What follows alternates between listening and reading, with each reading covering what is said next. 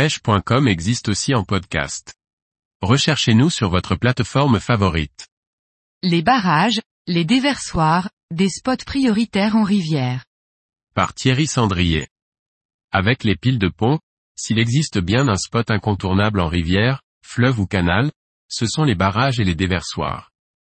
Cependant, il est important de comprendre dans quel contexte les exploiter et de vérifier la législation. Parce qu'ils sont des lieux productifs pour quasiment toutes les espèces de carnassiers, les barrages sont des spots incontournables en rivière. Les lois sont bien souvent affichées au pied de ces ouvrages d'art, mais il est important de le savoir, la pêche est interdite 50 mètres en aval des barrages. De plus, il est aussi interdit de pêcher depuis cet ouvrage et vous devrez donc procéder en bateau ou depuis la rive. La raison majeure qui fait le succès des barrages pour la pêche est notamment celle des carnassiers et le courant qui est généré par cet ouvrage. Cette zone, constituée de grandes veines de courant, mais aussi de contre-courant et amortis est une zone de rupture et singulière sur une rivière. À ce titre il permet une réelle concentration de poissons et crée une chaîne alimentaire pour des raisons multiples que voici. Tout d'abord, la succession de veines de courant, d'amorti et de contre-courant permet un apport et une concentration de nourriture extrêmement importante sur cette zone. Les organismes en dérivent dans le cours d'eau finissent par se concentrer dans les remous, mais aussi les sédiments qui sont en permanence balayés et mis en suspension par le courant. Il s'agit d'ailleurs de spots souvent encombrés, car il s'y accumule un grand nombre de débris de taille imposante et aussi d'une zone où le fond est dur, la vase ne pouvant y séjourner. Par les courants importants qui sont générés, l'eau est sans cesse agitée et mélangée à l'air. En témoigne l'écume qui s'y forme et s'y accumule. Cette dernière vous permet notamment de localiser les zones de calme, donc il est important d'être observateur. L'effet principal de cette agitation est une aération de l'eau et donc l'augmentation de sa teneur en oxygène qui est un élément capital pour la survie des poissons.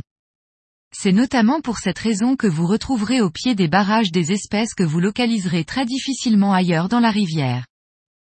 Le second effet produit par la mise en mouvement de l'eau et les courants permanents est la baisse de sa température.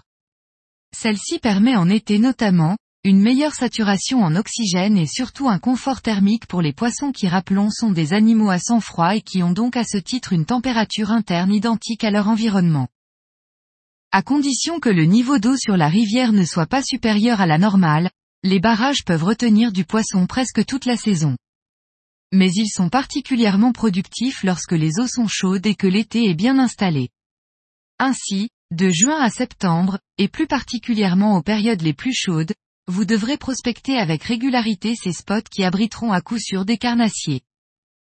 Cependant, ils ne seront pas toujours en activité et il faudra privilégier les coups du soir et du matin pendant les journées les plus chaudes et être patient et persévérant pour tomber sur un pic d'activité en journée.